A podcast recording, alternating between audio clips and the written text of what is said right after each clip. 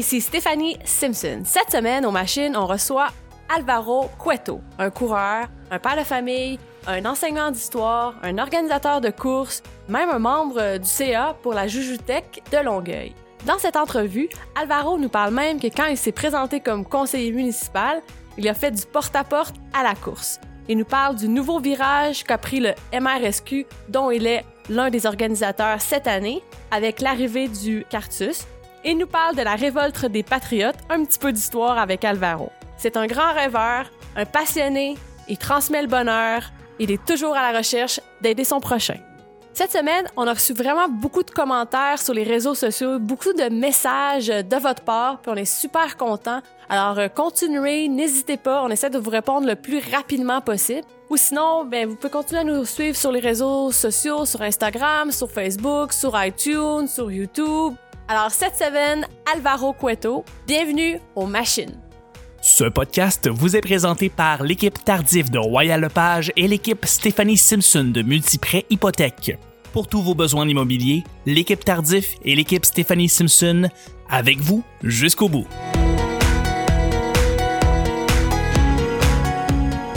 Bonjour et bienvenue aux machines. Cette semaine, on reçoit Alvaro. Euh, bonjour Alvaro, contente que tu aies accepté notre invitation. Alors pour ceux qui connaissent pas Alvaro, euh, Alvaro c'est un enseignant, c'est un père de famille, euh, c'est un directeur de deux courses maintenant. On pourra en parler un petit peu plus. c'est un athlète. je pourrais quand même en dire encore plus long, mais je vais lui laisser la chance de nous parler un peu de, de lui. Alors bienvenue. bonjour, merci beaucoup, merci.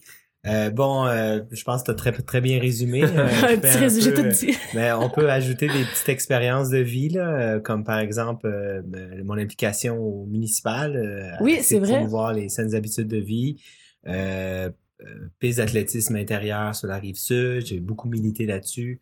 Et je suis encore toujours là-dessus, là, de, de, de, de tenter de, de, de, de m'impliquer et faire bouger les gens. Et Là, c'est maintenant trois courses que. que ah, c'est, la, c'est laquelle là? Ouais, la troisième. Ben, il y en a une première, c'est la course NDL que, que, qui est devenu le championnat. Oui, qu'on va qu'il y a les championnats. Merci, c'est vraiment un bel honneur. Euh, MRSQ euh, que je partage avec euh, mon, mon, bon ami Olivier Roy Baillargeon et Pierre-Michel Arcan. Mais il y a aussi une petite course que, que je fais tous les mois de septembre. C'est j'organise avec les cadets de Saint-Hubert. C'est la course des cadets course des cadets et compagnie, je veux dire. Alors, c'est une petite course gratuite pour que les gens viennent, euh, les cadets accueillent des, euh, des, euh, des invités et des amis qui viennent courir à Saint-Hubert. Voilà. Cool. Outre les choses que tu as compris pour les gens, parce qu'il y a certainement cet intérêt-là à vouloir faire bouger les gens au sport, c'est mm-hmm. bien sûrement de plus loin que ça. Pour les gens qui te connaissent vraiment pas, t'es qui, où t'as grandi, que, ah, ben, là? Ouais, ben j'ai un parcours euh, assez euh, assez particulier. D'abord, je suis né ici au Québec et euh, mes 11 premières années, bon, bien sûr, une enfance bien normale. Mais à mes 11 ans, on est déménagé au Chili avec ma famille pendant 5 ans. Alors pendant 5 ans, je suis allé, je suis allé vivre au Chili. Et ensuite, je suis revenu, ce qui m'a permis d'avoir une, double identité vraiment, autant québécoise comme chilienne. Et quand je suis revenu, ben, je suis revenu en secondaire 5. Euh, j'ai commencé mes études, euh, je suis devenu euh, enseignant, mais pendant tout ce temps-là, je continuais à faire du sport, surtout du soccer et un peu de musculation, mais j'avais pas encore découvert la course à pied. Et c'est lorsque je me suis, j'avais commencé, fait quelques petites courses, courses chronométrées par le, par le, par pur plaisir. Et c'est lorsqu'en fin 2015, je me suis blessé au soccer, on m'a littéralement euh, fauché et je me suis retrouvé euh, avec un plâtre. Euh, être paralysé pendant deux mois avec un plâtre, ben, c'est à ce moment-là que que disons. Tu mis à courir.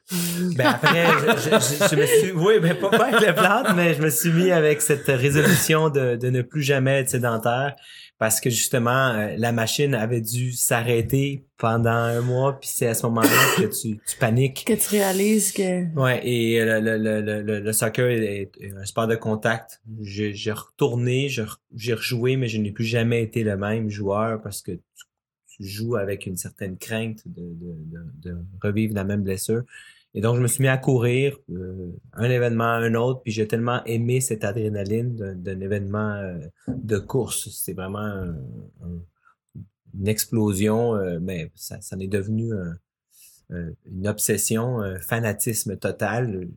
De fil en aiguille, ben, de fil en aiguille, ben, en 2016, j'ai fait 46 courses chronométrées. C'est trop, là. C'est vraiment trop. donc, en 2017, j'ai réduit à, j'ai réduit à une trentaine.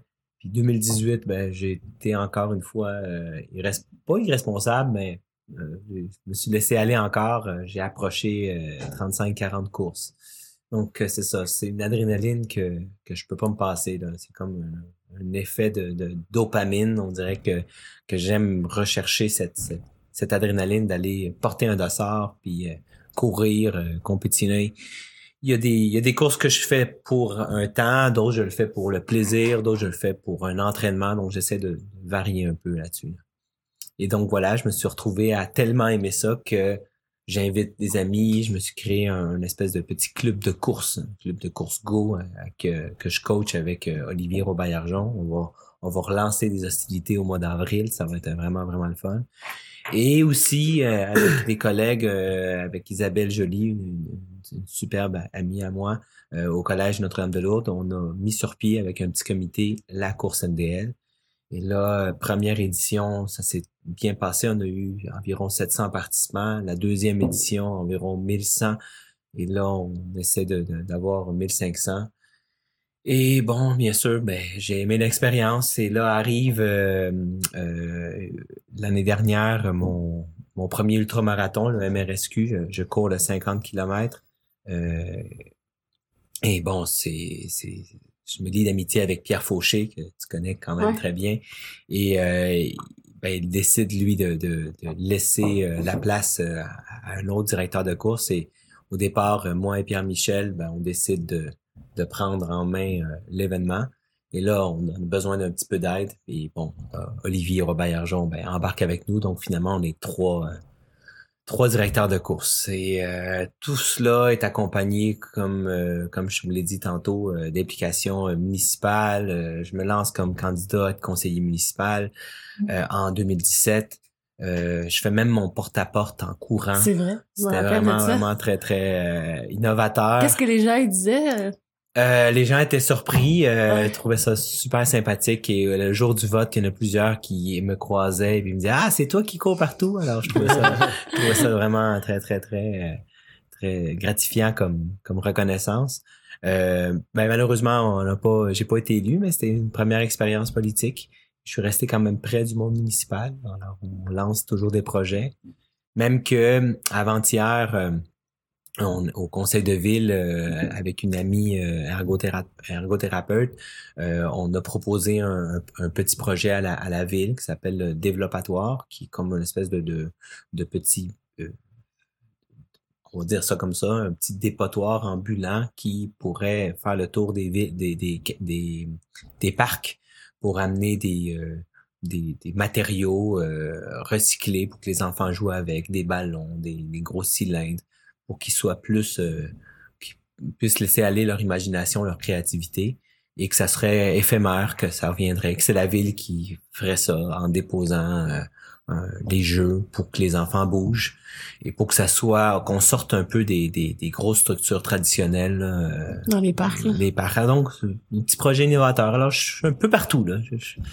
donc un peu très rapidement, un peu décousu, mais tout ce que je viens de vous dire, mais c'est pas mal ça. Je suis, ça, ça me ressemble beaucoup là. C'est, je suis très éclaté, je fais plein d'affaires et j'adore ça. Peut-être revenir un peu sur euh, la cause de que vous avez approché là, pour la MRSQ. Oui. C'est quand même. Euh, oui, non, ça c'est c'est génial parce que on, on, a repris MRSQ et on voulait jumeler ça à, une cause philanthropique. Donc, euh, euh, j'avais vécu une expérience l'année dernière au au Verger, qui est un événement de course à Rougemont, grâce à mon ami Julien Pinsonneau, qui est un champion de raquette et aussi un champion coureur extraordinaire. il est même venu en faire des conférences dans ma classe c'est un, un, futur médecin. Le, gars était incroyable. Euh, une vraie machine.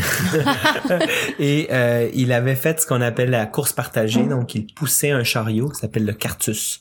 Et euh, il m'a permis de, de, de vivre cette expérience. Alors, euh, j'ai pris un chariot et j'ai poussé un jeune pour lui faire vivre une expérience de course. Mais en commençant la course, je lui ai dit, euh, on va essayer de la gagner, cette course-là. Euh, malheureusement, j'avais pas regardé le dénivelé euh, parce qu'à Rougemont, c'est pas facile. Alors, c'était un 10 km de montée et de descente. Les montées, je les roulais à peut-être 4 minutes 30 le kilo en, en montant, là. mais les descentes, je les roulais peut-être à 2 minutes 45. Euh, donc, il fallait que je lève. je, je, je tire le chariot parce que ça devenait à, à la limite. Oh oui, ça allait trop trop vite, mais c'est pas grave, là, lui, il, était vraiment très très heureux. Euh, donc, on a fini, j'ai dit, on a terminé premier, on a gagné cette course-là et là, il, a monté sur le podium, c'était toute une belle expérience. Donc, j'avais déjà gardé euh, ce, ce, ce, souvenir que le Cartus était un, un élément euh, potentiel incroyable autant pour des jeunes enfants comme pour des personnes à mobilité réduite qui, pourront jamais courir, qui pourront pas courir ou bien qui peuvent pas vivre une vraie expérience de, de vivre une course avec le feeling, le vent, etc. Donc, on cherchait une cause pour le MRSQ et on a décidé d'embrasser, de, de, de, de, prendre cette cause euh, en main et on a, grâce aux inscriptions, déjà acheté un cartus et on va le faire rouler à, l'aide d'un groupe de courses qu'on connaît très bien, qu'on participe tous, c'est les cute euh, coureurs utilitaires euh, transpirant l'espresso. On, se réunit souvent les, les, vendredis matins, on court autour du Vieux-Port, justement, avec euh, Pierre Fauché, euh, de bons amis, on fait le tour et, et donc euh, cette cause fait en sorte que MRSQ renaît, ben, n'est jamais mort, mais elle, elle reprend une, une, nouvelle, un nouveau visage avec une bonne cause philanthropique qui va être comme à l'image des, euh, des cute, utilitaire. Elle va servir à quelque chose. Souvent, les gens vont euh, participer à des événements de course ou des causes, vont donner de l'argent et après, ben, ne voient plus ou ne nécessairement le, fruit de leur don. Tandis qu'ici, ça sera le cas. Ce chariot-là va se promener à tous les, les, les, les week-ends. On va se le prêter mutuellement pour euh, faire vivre des expériences aux gens, que ça soit courir pour le, plaisir ou bien carrément dans des événements de course. Alors, on va approcher des, des directeurs de course en leur disant, ben, acceptez-vous que à l'arrière du peloton, on puisse euh, faire vivre l'expérience. Donc, un appel à tous les directeurs de course, on va vous solliciter. Et on peut pas croire que les gens diront non. De toute façon, je pense que pour ces causes-là, tout le monde est, sensible et ça se passe généralement bien. Il y avait aussi euh, Sébastien Roulier là, qui avait fait un, je pense qu'il y a deux records maintenant. Deux records avec euh, justement la même. Euh, oui, c'est c'est c'est extraordinaire. Et aussi il y a euh, dans le, le club de course les CCC. Euh, j'ai j'ai un, bon ami qui a fait vivre aussi ça à sa à sa à sa à sa sœur qui a vécu un, accident et avec Marc Langevin justement avec la course NDL on a décidé justement de toute personne qui s'inscrit avec euh, le, code CCC, mais il y a un petit montant qui va être euh, versé euh, pour le pour les CCC c'est-à-dire pour qu'ils puissent acheter un cartus eux autres aussi. Alors ça commence à devenir un peu plus un peu plus gros et ça va être vraiment vraiment le fun. C'est pareil qui se détaille à combien un cartus Ça vaut combien? euh, Ça vaut dans les ben mon taux de taxe environ, c'est dans les 4-5 euh, 000 dollars. OK. Parce que j'ai vu que tu peux comme choisir les roues, choisir comme le monter un peu. Oui, on peut, on peut, on peut le pimper comme on dit, mais euh, nous on a acheté le Cartus sans sans rien sans de, parce que on va, euh, je vais avec mon ami Ariel de, de Strifeit, on va justement prendre des petits tissus puis on va on va nous-mêmes décorer sous les couleurs des cute le chariot. Alors on va y mettre plein de couleurs et je pense que Pierre-Michel Arcan, là, il est très bon pour euh, mettre des trucs assez flyés. Alors, si vous voyez les camisoles passer des, des, cute, vous allez comprendre. Mais aussi euh, les, la camisole de MRSQ que l'on va offrir aux participants, elle va être assez éclatée, que tu pourras euh, fièrement ouais, on porter. Ouais, on va pas la porter, merci. Ouais, ouais. Ça Je l'ai convaincu à participer. Ah, ok, wow. Beau défi. MRSQ, ça? Ouais. Tu savais pas? Ben tu t'en rappelais plus? Ben oui, je Ok, ouais. Ben 100 km, ouais. Oh, wow. Belle expérience. Hein? Ça va être quelque chose. C'est toujours une belle, euh, une belle expérience. Dis-moi, euh, j'ai tout le temps le réflexe, les gens qui s'impliquent dans un paquet d'affaires. Oui. Tu sais, municipal, d'un course, Mhm. si ça. Il y a, premièrement, il y a, une, il y a une- motivation profonde qui vient de là, mais je me dis tout le temps, est-ce que ces gens-là finissent par négliger certains autres aspects de leur vie? Exemple, leur Mhm. famille, parce qu'ils sont tout le temps partis sur un paquet de trucs. Ah, ben, justement. Com- comment tu vois ça? Comment Euh, tu vis ça? il faut accepter euh, de faire les choses de façon stratégique. Et là, euh, c'est toute une question de, de, de parce que c'est ça un peu la politique. Hein, il y a beaucoup de de- de- d'images, un écran de du paraître.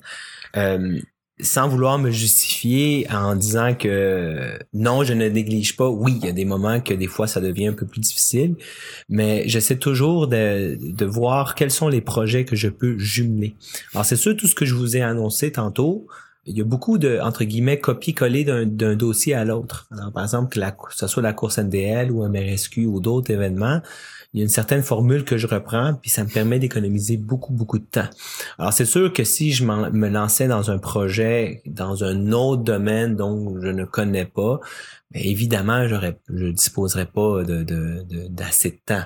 Mais comme tous les, pro- les projets que je prends sont vraiment reliés, sont très, très connexes, j'essaie justement de tout couvrir euh, le, matin quand, je suis à l'école et que j'ai une période libre entre deux périodes, euh, parce que j'enseigne euh, au secondaire, mais on n'enseigne pas à chaque période. Donc, je rentabilise mon temps. Il faut une discipline, vraiment une discipline de faire, dire, bon, OK, aujourd'hui, je fais ça, je réponds à tel courrier, je fais peut-être tous les trucs. Mais quand arrive le soir à 4h30, j'arrive à la maison, je dois être euh, discipliné Devenir un père. devenir un papa, devenir un, un- un bon chum, un bon mari. Et par contre, des fois, ça peut avoir des moments de friction parce que des fois, les gens me- m'envoient des courriels et s'attendent à des réponses. Et ça arrive des fois que ma blonde, et, et je, je la remercie, elle me dit, OK, Lauriane, euh, tes réponses, là, t'es feras plus tard. là. Alors, pendant que la, la petite elle prend son bain ou qu'il y a un petit moment, ben là, j'en profite pour aller retourner. Mais en effet, c'était un défi. Si j'avais été élu conseiller municipal, ben il y a de fortes chances que j'aurais peut-être pas embarqué dans des projets comme MRSQ, il y a d'autres choses que j'aurais dû renoncer. Alors euh, pour l'instant, tout ce que je fais, j'essaie de, de de, de marier un peu le, le, le tout euh, en étant le plus stratégique possible. Tourner un peu des fois les coins ronds, même si euh, là, je suis en train de confesser quelque chose, mais des fois c'est comme ça. Faut, faut, faut apprendre à ne pas à ne pas euh, vouloir faire ça tout à la perfection, mais que ça paraisse le plus beau possible. Ok? J'ai travaillé dans un Walmart quand j'étais jeune, là, puis on faisait ce qu'on appelait du facing. Dans les, les allées, elle avait l'air toute vide, ben on avançait les trucs pour que ça fasse beau. Alors des fois, ça peut m'arriver de, de, De faire, ça facing. de faire du facing. Donc, les, les gens ont l'impression que, oh, wow, ah, OK, ça roule. OK, ouais, mais il y a derrière euh, un peu de, de ben, il y a un peu de vulnérabilité. Puis je pense que c'est correct aussi. Là. On peut pas tout... euh, des, des choses qu'on a qu'on prend comme décision puis après on recule. Madame euh, Madame Isabelle Joly avec la course MDL sera absolument d'accord avec moi. On a des fois des idées de grandeur puis des fois on, on, on- on Ça se freine, on se freine parce qu'on se dit ok non ça marchera pas là. Mais c'est ça. Puis le fait de j'ai posé une question en Ouais. deux temps qui était euh, pourquoi vouloir à, à tout prix euh, laisser une. Tu sais, beaucoup de monde qui sont comme. Je suis un peu comme ça aussi, on est tous un peu comme ça. Pour toi, ça vient de où le désir de vouloir laisser une marque, un impact, ou dire, regarde, dans même dans mon environnement ou Mhm. dans, Dans ma communauté. communauté, c'est moi qui ai mis ça de mettre sur pied, puis ça, ça perdure dans le temps. Comment tu l'expliques? Euh, ben, je pense que c'est dû à mon à mon métier. Je suis enseignant d'histoire, donc euh, je m'intéresse beaucoup au passé, aux, aux réalisations euh, des gens. Et moi, je- je- quand j'enseigne, j'insiste énormément sur le volet social avec mes élèves parce que euh, tout- toutes les, les- en histoire, souvent les livres d'histoire sont basés sur les grands politiciens, euh, les grands enjeux économiques et on laisse beaucoup de côté l'humain. Alors euh, les élèves quand ils écoutent ça, ils trouvent ça d'un ennui mortel. Tandis que moi j'aime ça leur dire, regardez c'est comme ça que les gens vivaient à l'époque et euh, on est toutes, euh, vous allez voir, euh, peut-être c'est en lien avec avec ma philosophie de vie, mais on est toutes philosophique là, mais on est toutes des petites poussières d'étoiles qu'on qu'on on, a un passage ici puis on, on laisse notre trace. Et je, je pense que je le fais sans trop y penser à ce que je lègue D'ailleurs, euh, je, je, je, parraine même un, ami euh, qui, est autiste. Je le vois une fois par mois et ou, plus ou deux mois ces temps-ci. Alors, on, on, se rencontre une fois de temps en temps, on s'en va dîner, puis on m'a même posé la question pourquoi tu le fais? Je sais pas, c'est cette impression de, de le faire parce que j'ai le goût de le faire sans nécessairement me questionner. Hmm. Euh, Il n'y a pas toujours une raison. Euh, c'est ça, c'est comme l'histoire, et raconter une petite histoire euh, de, du jeune garçon qui, qui garoche les étoiles de mer à la mer parce qu'elles sont en train de sécher dans la plage, puis on lui pose la question, ben pourquoi tu le fais, tu vois pas que la mer les ramène au sable, c'est comme une perte de temps. Le jeune garçon regarde la personne puis lui dit euh, ben pendant que j'ai eu à te répondre cette question, je viens de perdre 40 secondes, j'aurais pu en sauver 10 autres, puis il retourne en courant. Donc ça veut dire hmm. quoi? Ça veut dire que plus on se pose de questions, moins on en fait. Alors peut-être c'est ça, je, le fais parce que j'aime ça, ça me passionne. Et euh, qu'est-ce qui vont en ressortir à la toute fin? J'en ai aucune idée, mais c'est ça, j'aime ça, mais ben peut-être qu'à un moment donné, il va falloir que je me freine quand je vais voir que je suis en train de, de laisser de côté euh, que ce soit la famille ou que ce soit certaines certaines choses qui me tiennent à cœur. Mais pour l'instant, je le fais ça. Là, c'est c'est, c'est le fun de voir euh, des gens embarquer dans, dans, dans, une, dans, une course, revoir les photos après, des gens qui, qui sont heureux d'avoir vécu cette première expérience. T'es venu avec ton petit gars, ton petit gars, c'est sa première course à vie. C'est... Il courait dans le mauvais sens. à cause que les mascottes s'en allaient dans le mauvais sens. ben tu vois, c'est scellé pour toujours, là, pour toujours. Euh, c'est fait, là, c'est, sa première course. très familiale. Ouais, ouais. Et j'ai le bonheur de pouvoir dire que, que toi, tu cours des 100, des 160 km mais une fois par année, tu te farcis ouais, un 5... C'est ma seule 5 km que je farcis, c'est là. Alors pour moi, c'est une petite source de fierté. Je trouve ça, je trouve ça sympathique. Là. Comment qu'elle voit ça, ta fille, elle? Elle a quel âge, là? Euh, Camilla, elle a 6 ans. Elle a 6 ans, bientôt 7. Euh, elle, elle voit ça comme un, comme un petit jeu. Quand je reviens, elle regarde, elle regarde ma, mes médailles que je ramène. Puis souvent, c'est médailles de participation. Ou, et pour ça, je la prends tout le temps la médaille parce que elle, aime, ça. Elle aime ça la médaille. Il y en a quelques-unes que oh elle est pas très jolie celle-là. elle la laisse de côté parce qu'elle sait qu'il y en a d'autres. Alors j'allais faire le lapin pour le demi-marathon hypothermique il y a quelques jours. Puis c'était un abominable homme des neiges. Puis elle l'a trouvé sympathique, très drôle. Alors elle l'a gardé. D'autres te disent oh non je la veux pas celle-là. Elle les garde pas. Elle les garde pas donc. Euh, je, pense que l'autre fois on parlait comme quoi j'avais expliqué là la fois que Lola puis Lucas étaient revenus de l'école en courant. Puis il expliquait que lui avait essayé de faire courir sa fille, mais que c'était ça marchait pas. Non elle, était, elle, c'est comme ça finit. Des fois ça y tente. Ça y tente. Elle va courir longtemps mais des fois ça y tente juste pas. Elle pas... cet âge-là oui donc courir pour le plaisir c'est c'est le fun c'est pour ça qu'à la course NDL pour le le 1 km des enfants il est pas chronométré parce qu'on veut pas justement cette compétition. On veut pas que les enfants se bousculent on fait juste courir pour le fun. J'en profite justement je viens je viens d'y penser. Pour le 1 km des enfants on est en partenariat avec euh, la maison de la famille à Lemoine. Donc plusieurs euh, jeunes enfants de du quartier qui sont tout près là du collège vont pouvoir venir euh, vont venir courir beaucoup beaucoup seront invités par l'organisation par des partenaires et ils vont venir courir en, gang avec un t-shirt et on gagne une médaille une première expérience. Alors ça va être vraiment le fun avec la maison de la famille cool. Je suis content, j'ai réussi à tout loguer mais, mais, euh, mais, les gens qui t'écoutent, donnent... y en a plusieurs. oui, oui, mais ça, c'est une autre qui est parallèle comme ça. Il y en avait pas un autre, là, la, la, la, de Joujou Tech? Oui, la Joujou Tech. OK, oui, ça, c'est... Tant qu'à toutes les nommer. oui, tant qu'à y être, faisons le tour. Euh, oui, la Joujou Tech, euh, depuis le mois de décembre, je fais partie du CA de la Joujou Tech c'est un organisme qui, qui vient en aide à, euh, à la communauté. En fait, c'est une, une, une, grande philosophie de, de récupérer des, des, jouets, euh, les revaloriser euh, et les mettre à location ou bien en donner à des familles défavorisées qui est bibliothèque, hein, c'est ça. Alors, tu rentres dans cet organisme-là, c'est incroyable, c'est comme le paradis des jouets. Les enfants peuvent venir euh, louer, euh, ben, les, parents, ils accompagnent les enfants, louer des louer des jouets. Et c'est notre 25e anniversaire euh, cette année. Donc, on essaie de, de justement de, rayonner, créer des, des, des, événements euh, pour faire connaître cet organisme parce que du côté environnemental, ça a une vocation incroyable de, de de récupérer le jouet, pas qu'il finisse dans un grenier, dans un dans une boîte à, prendre la poussière.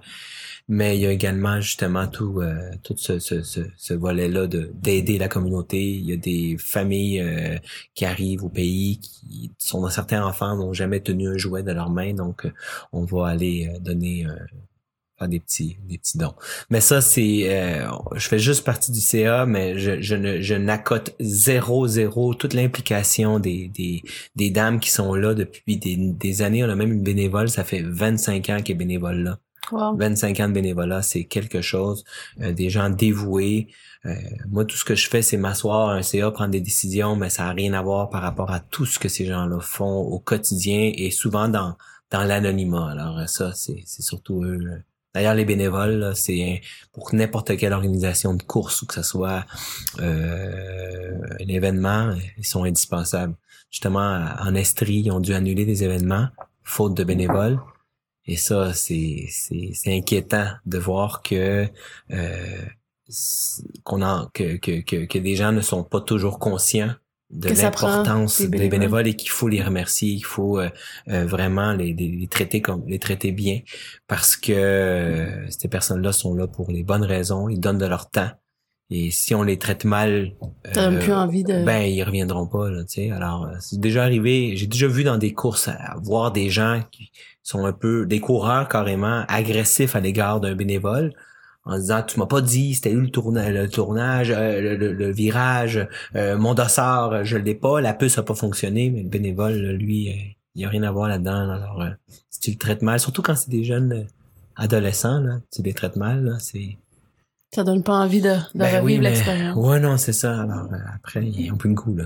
C'est une bonne idée de les préparer avant que ça se peut que ça arrive ouais, ouais, c'est, ben, c'est, ça, ça se peut. Il y a des bonnes chances, ça arrive de tout pour faire un monde. Ah, c'est ça. Cool, écoute, c'est beaucoup d'affaires intéressantes euh, que tu nous partages ce matin. Est-ce que le fait de vouloir laisser un impact, parce que c'est un peu, euh, un peu, un peu ça le sujet de ce que tu fais, mm-hmm. euh, en tant que professeur, parce que c'est très un programme académique à présenter qui qui est depuis des années, ça se ressemble, c'est la même chose à toutes les années, tu présentes la même chose à tes étudiants ou à peu près? Oui, il y a pas mal, ouais. Comment tu vis ça? Quelqu'un qui veut laisser un impact puis doit tous les toutes les années répéter le même processus. La seule personne qui répète, c'est moi, mais j'ai des visages complètement différents devant moi. Alors, chaque année, j'ai 180 nouveaux visages. Euh, moi, je dis c'est 200, 360 nouveaux yeux. Hein. Alors, euh, et ces, élèves-là, ben justement, euh, je suis là au moment peut-être le plus, euh, le plus pas important de leur vie, mais le, moment, un moment crucial où ils sont à la recherche de leur identité, de comprendre un peu le monde dans lequel ils vivent. On leur parle toujours de performance scolaire, de ce que tu veux être dans la vie, mais moi, j'essaie d'y aller dans la dimension de que je veux que de mon cours d'histoire, pas que vous reteniez des dates ou vous reteniez des éléments, mais plus que vous appreniez un peu comment fonctionne notre société.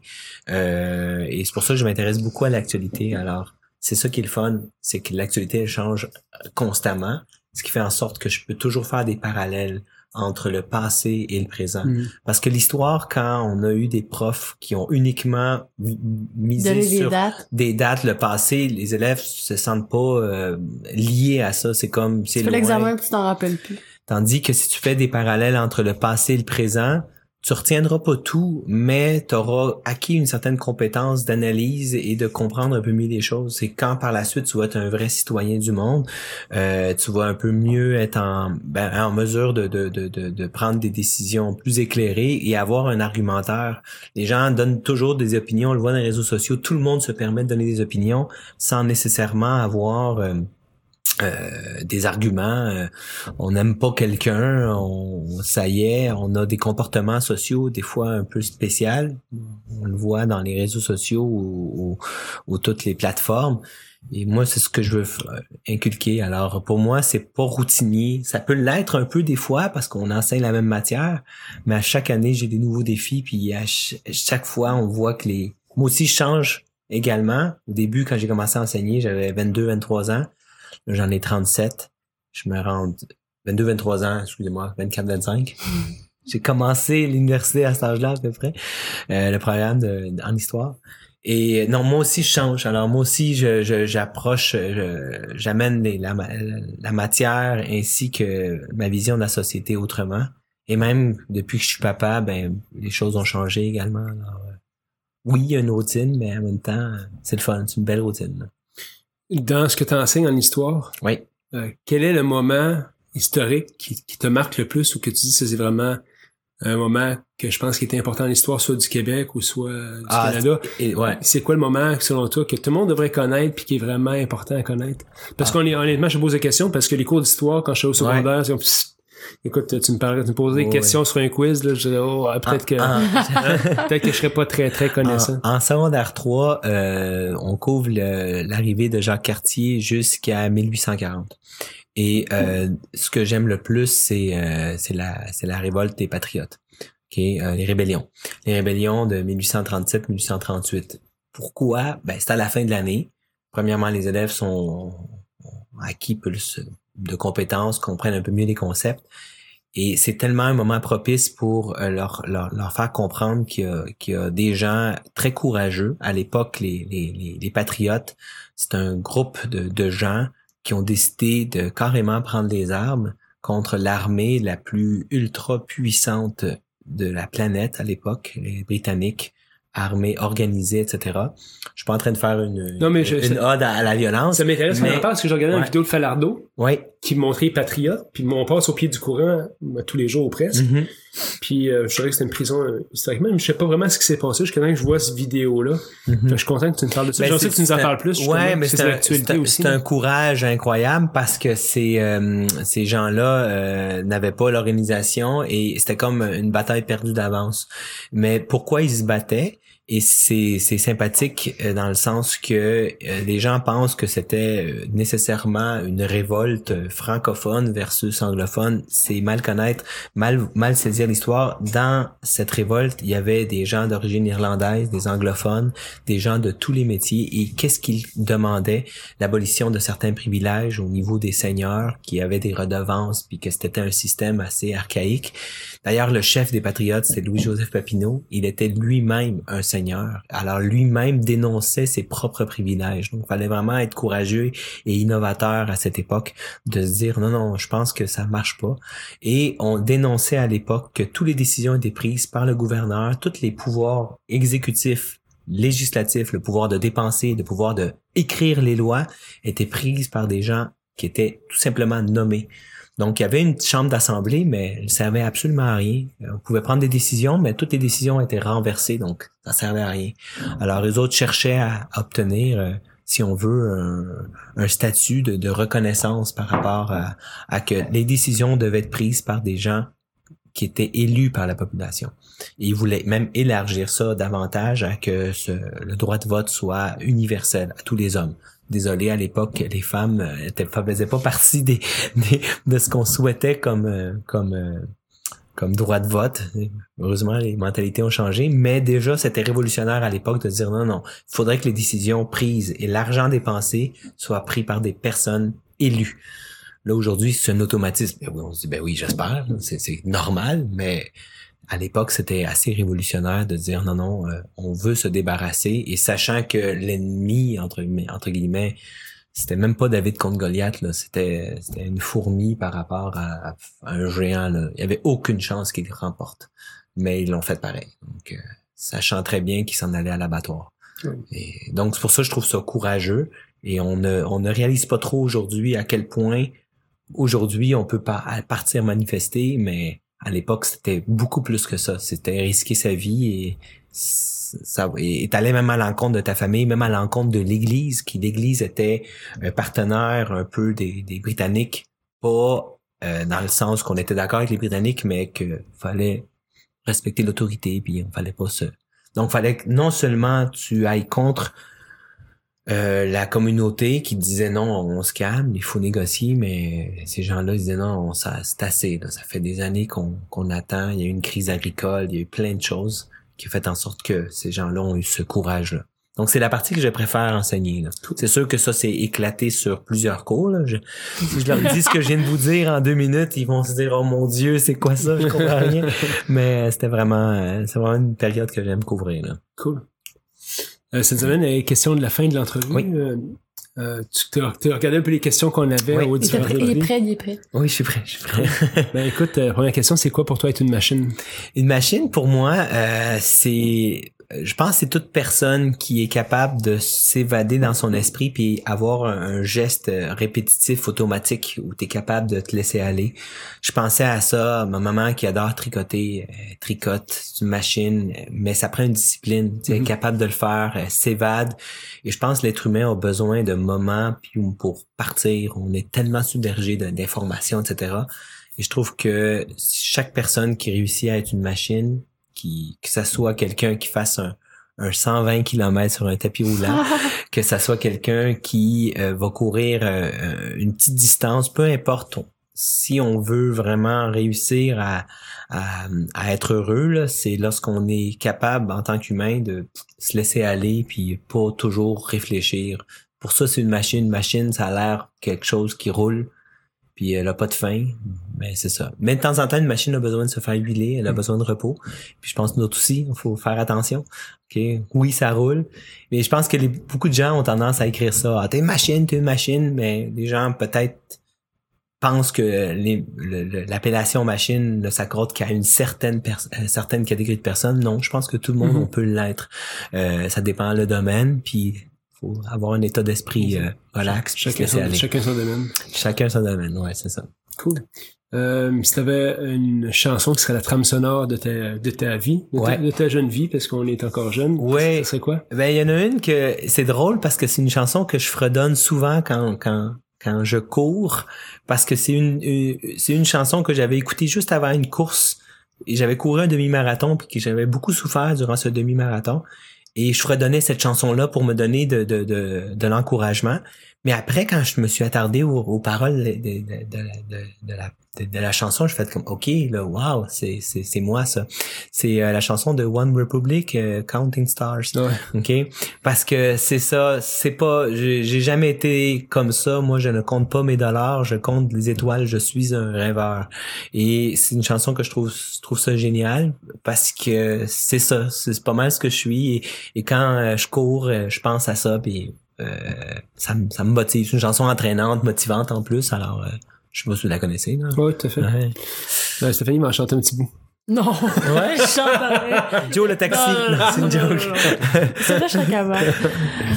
Euh, T'as amené un livre, c'est le Oui. fun, tu l'as amené, c'est un livre Ouais. euh, que tu aimerais proposer au plus grand nombre de personnes Ouais. possible. Qu'est-ce que c'est? C'est drôle, hein, beaucoup de gens nous écrivent ça va. Peux-tu nous donner la liste complète des chansons, la liste complète des livres? Ouais. Fait que là, on va avoir un visuel, parce qu'il y a des gens qui me disaient, hey, c'est quoi le nom, comme euh, Alain Mignot est venu, Wang, il a parlé de Wang Po. Puis le monde sait pas comment écrire Wang Po, fait que c'est quoi le le retrouver. fameux Tout livre? dans la description. Ouais, c'est, Ah ah, ouais. Ils sont tous là, Ah un ouais. après ça, Ah, tous là, Ah. des liens pour les acheter. good. Super. Mais moi, c'est un auteur. Son, son répertoire est incroyable. Euh, Chaque fois qu'il sort un livre, je m'en vais l'acheter. Je suis un grand fan d'Éric Emmanuel Schmitt. Mais le livre qui, que je propose, je te l'offre cadeau. Ah, Excuse-moi, il est, il est usé. Il a correct, été lu parfait. 4-5 fois, puis ça, ça veut dire qu'il y a une âme. Il a, il a vraiment été euh, Merci. lu. C'est lorsque j'étais une œuvre d'art. Euh, Écoute, euh, juste le premier, la, la première euh, phrase euh, du livre, ça dit euh, j'ai toujours, je pense que j'ai toujours raté mes suicides. Ça commence comme ça, c'est la première phrase. C'est oh là on se dit de, de quoi ça va parler? Ben je vous donne pas plus de punch, juste vous dire que c'est un, un, un livre qui te qui te qui te fait philosopher un peu sur sur l'être humain. Euh, c'est quelqu'un qui va euh, malheureusement euh, par, passer euh, un, un- une espèce de, de, de- d'expérience où il va devenir une œuvre d'art. C'est carrément quelqu'un va devenir une œuvre d'art puis il va devoir se questionner sur ce qu'il est devenu, pourquoi. Et euh, c'est un livre vraiment très philosophique, mais avec une écriture, une prose là, tellement dynamique.